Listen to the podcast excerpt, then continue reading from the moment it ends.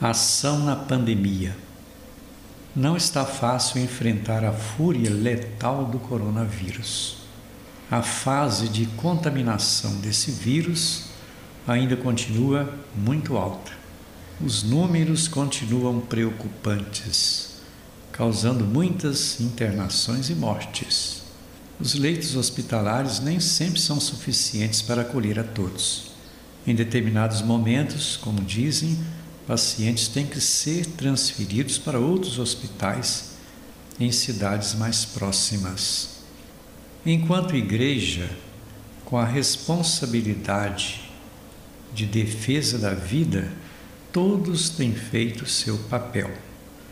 Muitas paróquias ficaram um longo tempo com missas apenas virtuais. Voltou-se agora às atividades presenciais mas seguindo as exigências sanitárias de distanciamento, uso de álcool gel, máscaras, etc. Muitos perderam entes queridos e vários padres morreram por causa da violência ou da Covid-19. Todas as pessoas precisam ficar preocupadas com esse momento crítico da contaminação e número de mortes que estão acontecendo em todas as cidades. É necessário achar caminhos que paralisem o alto patamar de contaminação. Ninguém pode ficar passivo, com irresponsabilidade no agir pessoal, porque a vida é um dom preciosíssimo e carece de ser preservada por todos.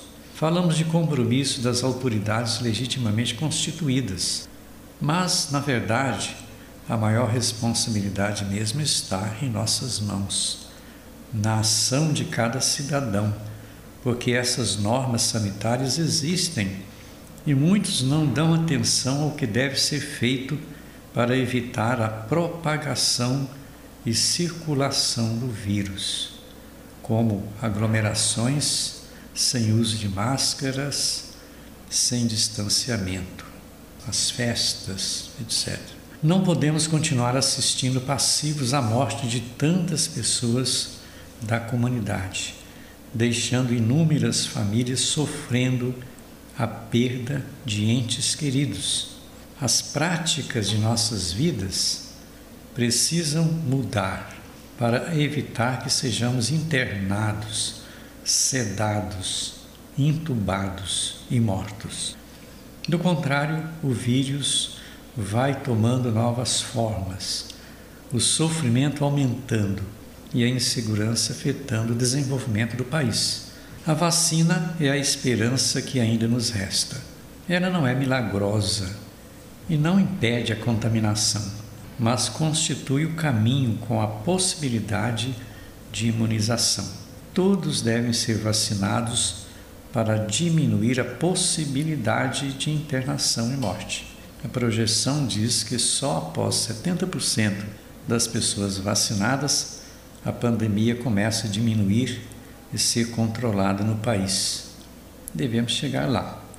Seja vacinado na sua hora.